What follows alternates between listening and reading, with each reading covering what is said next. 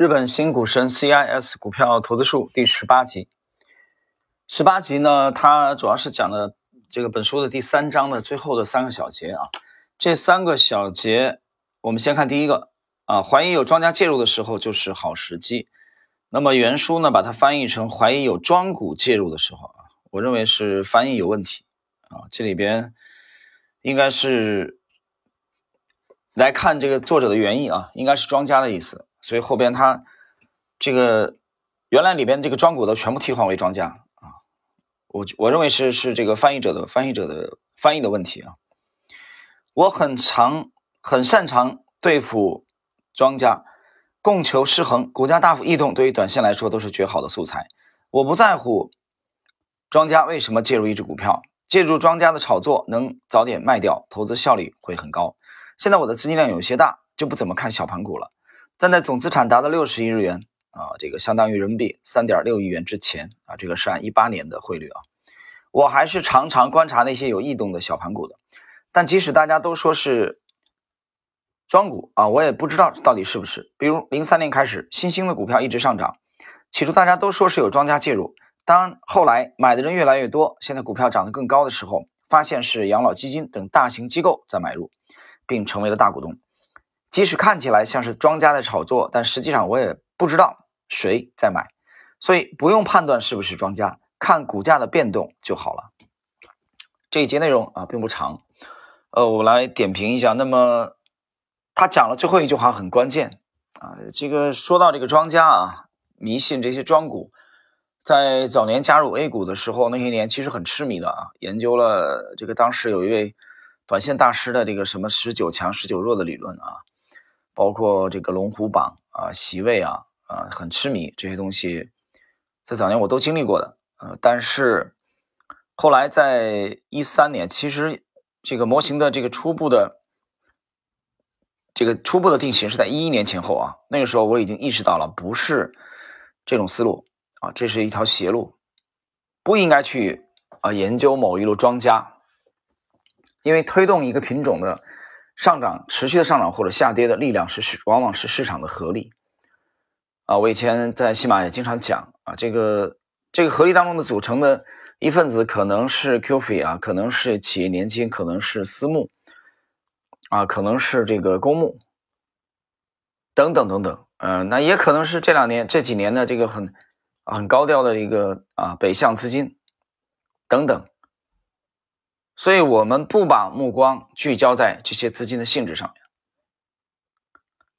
那么，模型最大的特点是我们重点的去关注市场的合力往哪个方向走。市场的合力偏多，啊，多头力量更强大，那趋势投资我们就考虑做多；反之，我们就考虑做空，就这么简单。虽然这样的话相对复杂的问题，我们把它简单化了。这个说起来简单，是因为你今天在这个位置，你听我说简单。但是这个说简单的人，已经在 A 股市场经历了二十多年的啊，也栽了无数的跟头，我们才意识到不要去深究某一路庄家资金的性质。那么最后作者这个总结，我觉得非非常到位，不用判断是不是这个庄家，看股价的变动就好了。就他还是去考察市场行为。第二个小节是谈这个有盲目资金异动的时候啊。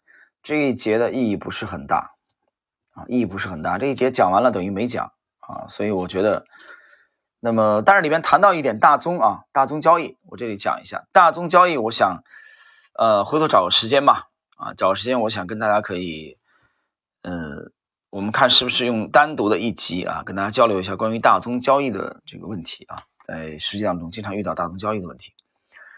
这个第三章的最后一个小节。在不失去理智的时候隐退。随着炒股经验的增加，我感觉自己在风险管理方面的综合能力也在提升。二十九岁的时候会想，自己今年是不是没有去年做得好？从那时候算起，十年过去了，今年自己三十九岁了。啊，他指的是二零一八年。我对股市的反应很早之前就开始走下坡路，不说资产、脑力和体力的话，明显在下降。所以现在的自己最重要的工作是不要过度自信。也可以说要考虑适当的隐退时机了。什么时候隐退，之后过什么样的生活还不知道。因为我的身体很瘦弱，喜欢温暖的地方，冬天的话，马尔代夫或者南半球会不错吧。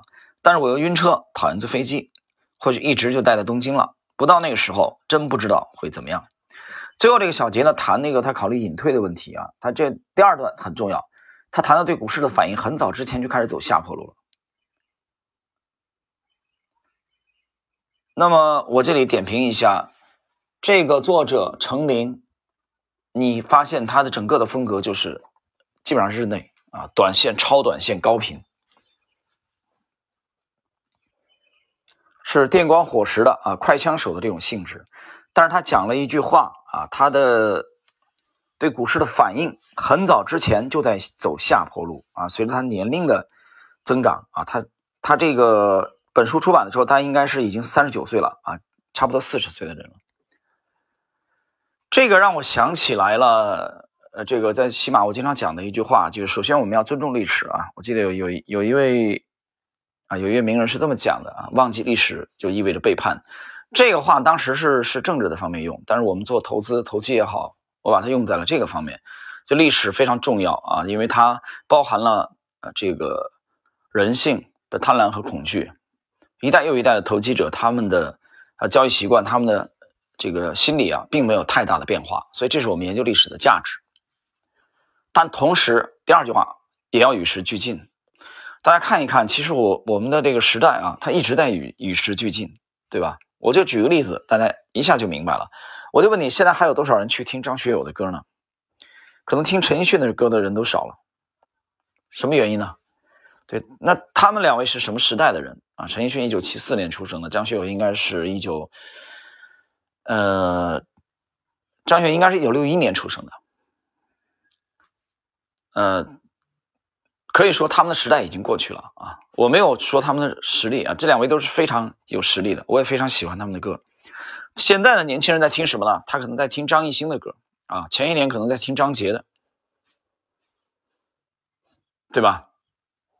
所以长江后浪推前浪，就是他不断的去与时俱进，市场也是这样。所以你发现很多的行业都是这样啊。当年的张爱玲曾经讲过，出名要趁早。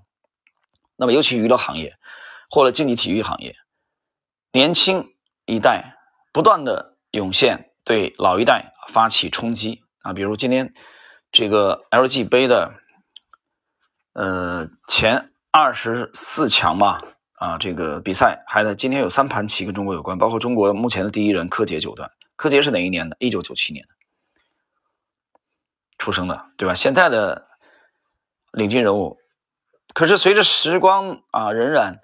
我们发现柯洁可能逐渐年年龄也大了，因为韩国现在领军人物比他还小三岁，申正旭很强大啊，昨天赢了，他的对手陶金然九段没什么机会，那盘棋我整个从本昨昨天一直在看，啊，申正旭赢赢得非常轻松。那我们再再看之前的中国的领军人物啊，这个聂卫平之后啊，常浩，包括后来的古力。就这些职业棋手，他一旦到了三十岁，接近三十岁，三十岁以后，他的状态会急剧的下降。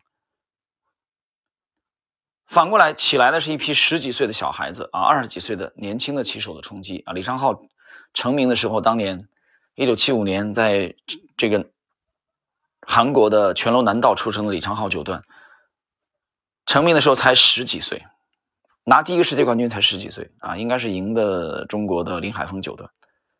这围棋是这样，很多竞技体育也是这样。你包括网球、足球都是这样啊。我记得一八年的时候世界杯嘛，啊，当时的姆巴佩的出场非常的惊艳啊，全场的这个男女老幼啊，包括很多的呃这个女球迷啊，一片惊呼。为什么？因为小鲜肉出现了。姆巴佩不但年轻有活力，而且他的球技非常的精湛。后来加入了这个呃巴黎圣日耳曼啊，而那个时候还有多少人再去？这个怀念当年的季科呢，啊，当年的普拉蒂尼呢，啊，当年的德国的这个鲁梅尼格呢，和当年的这个贝利，巴西的贝利，和巴西的加林查呢，火箭鸟，这些老球王，啊，他们都已经老去了。所以我们说竞技体育也好，娱乐也好，都是这样的。但是投机这个行业，投资这个行业，我们回到今天的这个主题啊。它有一个特点，呃，跟你的风格有关联的。比如说，CIS 它整个的风格是偏短线啊，偏超短线的，所以这种交易方式、这种投资的方式、投机的方式，决定了它要盯盘的。我讲它电光火石嘛，啊，一点点的波动，对他影响都巨大的，所以他必须要去盯在交易时间啊。那么东京的这个股市啊，开盘比我们还早一个小时啊。所以这样长期的下来的话，对他的精力消耗是巨大的。反过来，我们看另外一派的这个投资的风格，比如长线偏长线这种，沃尔特施洛斯也好，美国这个二战之后起来的啊，一代靠做保险股起来的这个戴维斯啊，斯尔比戴维斯啊，非常牛。他们偏长线的这种，包括沃伦巴菲特、查理芒格啊，包括霍华德马克思等等。